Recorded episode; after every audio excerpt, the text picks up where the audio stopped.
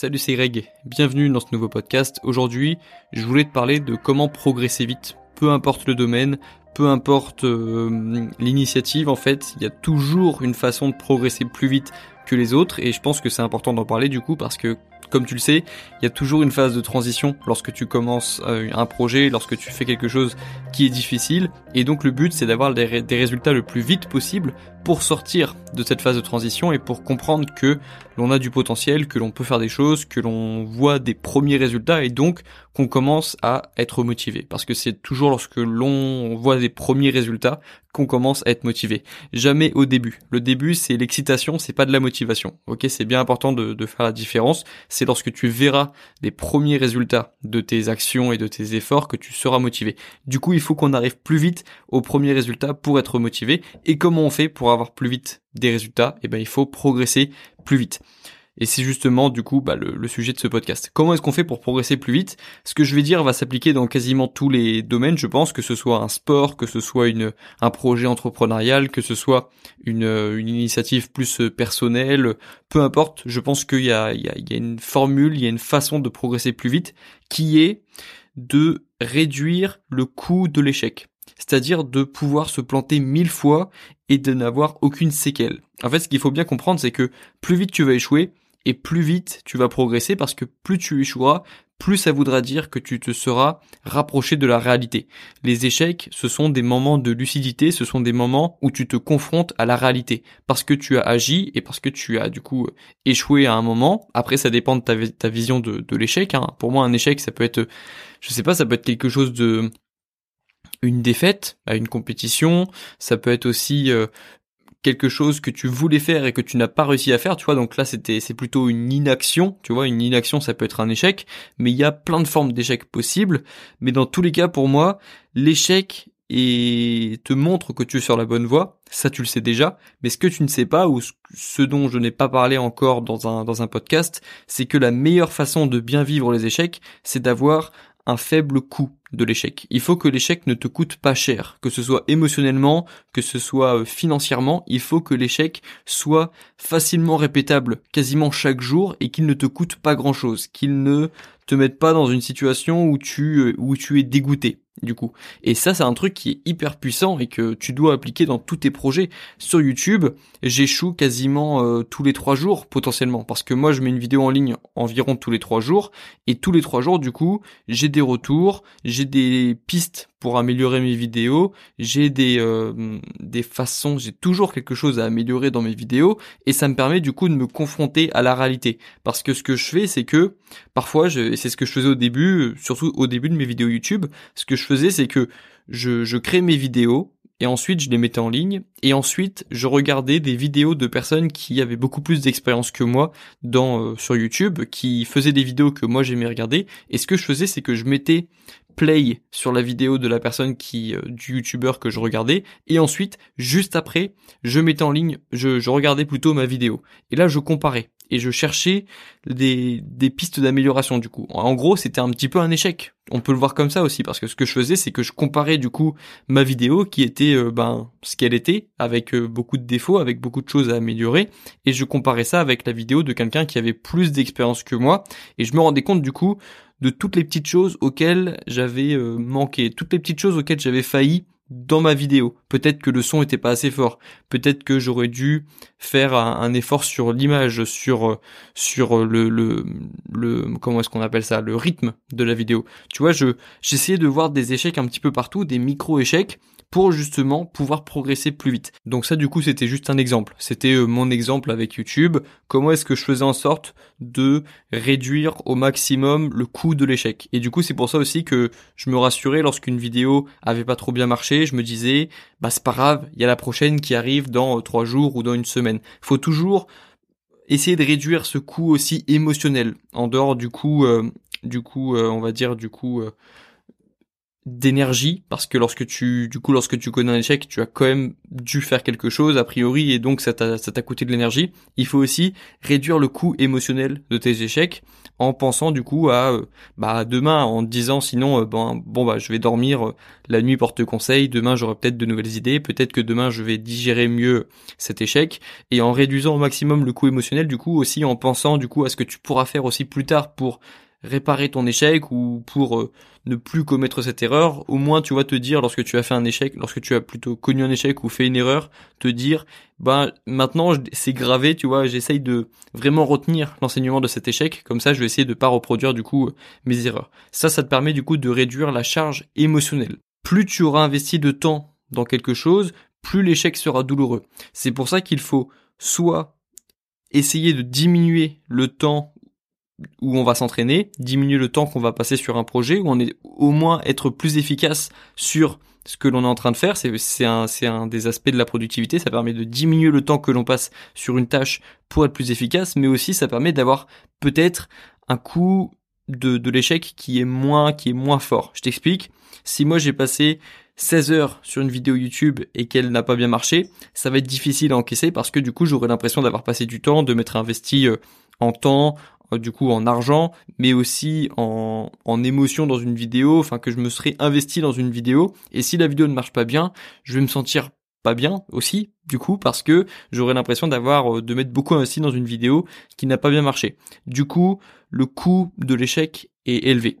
Maintenant, si je, si je suis plus productif et que par exemple je passe que 12 heures ou 8 heures sur une vidéo et qu'elle ne marche pas bien, le coût de l'échec sera moins élevé. Je vais avoir toujours des enseignements, je vais toujours apprendre de mes erreurs, mais le coût émotionnel et temporel sera moins élevé. Donc c'est pour ça que je te dis que, je te dis que parfois euh, la productivité peut t'aider aussi à diminuer le coût de tes échecs. Et c'est bien ça qu'il faut que tu comprennes dans ce podcast. Si tu as une chose à retenir de ce podcast, c'est ça. Fais toujours en sorte de diminuer le coût de tes échecs. Soit en y passant, soit en t'investissant pas moins, pas en, je te dis pas de t'investir moins dans ce que tu fais pour te dire bon bah comme ça si ça marche pas euh, c'est pas grave je me serais pas trop investi. C'est pas du tout ça qu'il faut comprendre. Ce qu'il faut comprendre c'est essayer d'être un petit peu plus productif tu vois sur ce que tu fais pour réduire le temps que tu passes sur une activité. Pour ne pas avoir trop de regrets si ça ne marche pas. Et il faut toujours essayer de de faire en sorte que nos choix ne soient pas définitifs. Et je pense qu'il faut, moi je suis un grand partisan de prendre des risques modérés, c'est-à-dire prendre des risques, mais ne jamais faire en sorte que ce que l'on fait nous mette dans une situation sur dans laquelle, enfin une situation sur laquelle on ne peut plus jamais revenir, une situation qui est compromise à tout jamais. Moi, je, je, prends beaucoup de risques et je suis pour le fait de prendre des risques, mais je, je ferai en sorte que mes risques ne puissent jamais, les risques que je prends, ne puissent jamais me mettre dans une situation où je ne pourrai plus jamais revenir en arrière. Tu vois, donc ça c'est pour moi, c'est ce que j'appelle la prise la prise de risque modéré. Et je pense que du coup, c'est le c'est la c'est le bon état d'esprit à avoir lorsque l'on veut pouvoir faire des choses, prendre des risques, parce que si on prend des risques, c'est quand même pour se créer des occasions, parce que c'est en prenant des risques qu'on va se créer des occasions, mais toujours avoir cette prise de risque modérée pour justement ne pas ne pas nourrir le plus gros regret qui est celui de ne de ne plus pouvoir retourner en arrière. Tu vois, donc c'est c'est vraiment ça là, moi ma démarche, et c'est ce que je te conseille de faire. Du coup, toujours trouver la façon de rendre l'échec le moins difficile possible, le moins euh, difficile à, avaler possible et le et le plus rapide possible, le plus visible aussi possible. Plus tu rends tes échecs visibles, plus tu vois dans tes journées des micro-échecs sur lesquels travailler, plus tu vas progresser. Parce que c'est vraiment ça le plus important aussi, un des trucs importants de ce podcast à retenir, et c'est pour ça que j'ai commencé ce podcast comme ça.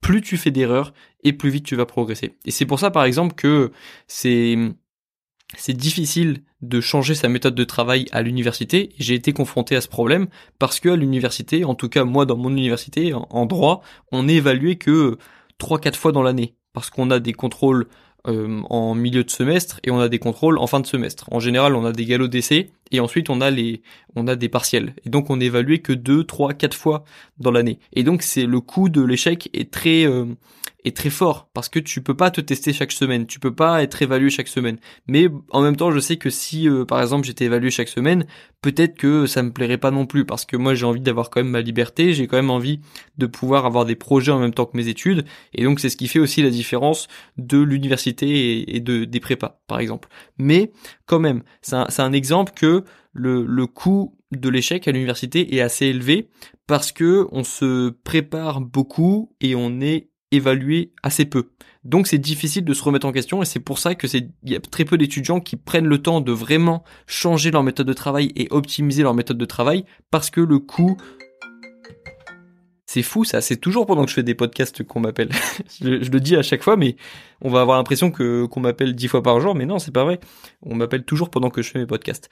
Bref, plus tu voudras progresser, et plus il faudra que tu euh, échoues vite et que tes échecs soient visibles et que tu sois conscient de tes échecs et que tu les remarques parce que tu peux pas changer ce que tu n'arrives pas à évaluer et donc il faut réussir à évaluer ton niveau pour progresser. C'est pour ça aussi que tu dois euh, potentiellement te filmer pour progresser. C'est pour ça que je te conseille si tu si par exemple tu commences une transformation physique de te prendre en photo pour que tu puisses évaluer le progrès et te sentir motivé et puis aussi te filmer par exemple pendant tes séances de sport pour voir tes, exécutions de mouvements pour pouvoir ensuite pouvoir optimiser tes mouvements de musculation pour pouvoir mieux les faire et pour pouvoir prendre plus de muscles et pour pouvoir que ta transformation physique soit la plus rapide possible. De la même façon que si tu fais de la boxe par exemple, je te conseille de te filmer pour voir tes mouvements, pour pouvoir les comparer au mouvement des boxeurs professionnels pour ensuite voir toi les, les, changements que tu peux que tu peux intégrer dans, dans, tes entraînements. De la même façon que moi, je comparais mes vidéos YouTube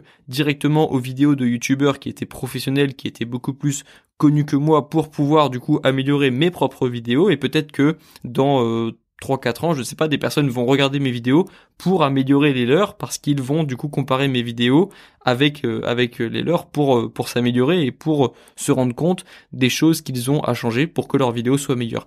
Et pour finir ce podcast, parce qu'il faut quand même en parler, le moyen le meilleur moyen de diminuer le coût de l'échec et de du coup de faire de, de connaître beaucoup d'échecs, bah c'est d'agir au quotidien, de faire des petites choses au quotidien pour connaître des micro-échecs qui vont pas être traumatisants, qui vont juste te permettre de t'améliorer peut-être d'un pour cent, de 2% ou de 5%.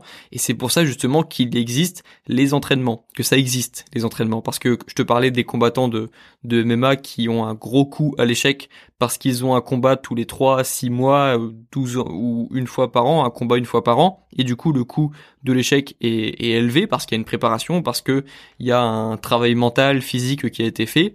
Et donc, si tu perds ton combat, bah, en gros, tu, on va dire que tu as, tu, tu as fait toute une préparation pour, pour rien, entre guillemets, parce que tu as perdu, mais tu as quand même appris des choses.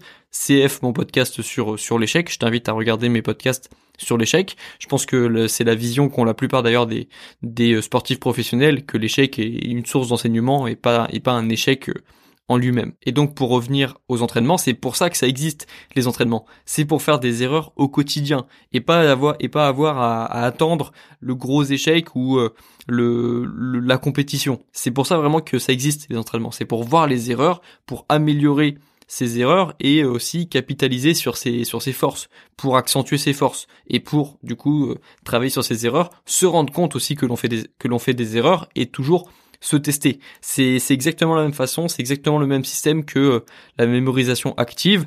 Pour apprendre un cours plus vite, il faut se tester sur son cours et faire des erreurs et se rendre compte que l'on fait des erreurs et donc faire le maximum d'erreurs possibles pour ensuite apprendre mieux ses cours et les retenir sur le long terme. Et bah c'est exactement la même façon avec le sport, avec les entraînements. Le but c'est de faire beaucoup d'erreurs, de connaître des échecs, des micro-échecs, des échecs qui n'ont pas un qui vont pas te, faire trop mal pour ensuite pouvoir progresser plus vite que les autres. C'était ça du coup ma technique, c'est pas ma technique à moi, c'est juste c'est juste la technique universelle qu'utilisent les sportifs, les athlètes, les créatifs aussi, les les personnes qui euh, qui qui ont une entreprise aussi, c'est vraiment la technique universelle pour progresser plus vite, faire plein d'erreurs au quotidien et se rendre compte que l'on fait des erreurs au quotidien et toujours diminuer le coût des échecs. Voilà, du coup je me suis pas mal répété dans ce podcast, mais c'est important de le faire pour ce podcast en particulier pour que ça rentre. Et puis je pense que du coup tu, comprends l'idée. Maintenant tu vas tu vas peut-être pouvoir du coup ajuster ton quotidien pour essayer de te rendre compte que tu fais des erreurs et pouvoir du coup ne plus voir les erreurs comme quelque chose de frustrant, même si je sais que c'est frustrant de faire des erreurs, mais les voir comme une étape encore une fois du processus. Le processus est très long, le processus est complexe, mais il faut faire confiance au processus, il faut continuer d'agir, il faut continuer de se remettre en question pour pouvoir progresser et puis euh, c'est le meilleur processus possible, le processus de progrès. Tu ne regretteras jamais d'avoir fait des efforts pour progresser que c'est euh, tu verras que c'est en, en général lorsque tu progresseras, que tu te sentiras profondément bien, parce que tu te rendras compte que les humains, dans notre ADN, nous sommes faits pour progresser, nous sommes faits pour évoluer. Tu verras que dès que tu progresseras, tu te sentiras bien en tant qu'humain et comme on est fait pour progresser, bah lorsque tu progresses, tu te sens bien au fond de toi. Et j'espère que tu ressentiras ce, ce sentiment de progrès dans ton quotidien parce que c'est un vrai sentiment agréable et qu'on partage tous en tant qu'humain. Voilà. Du coup, je vais m'arrêter là pour ce podcast. On se retrouve dans le prochain. Bon courage dans tes projets et bon courage dans tes révisions. Ciao.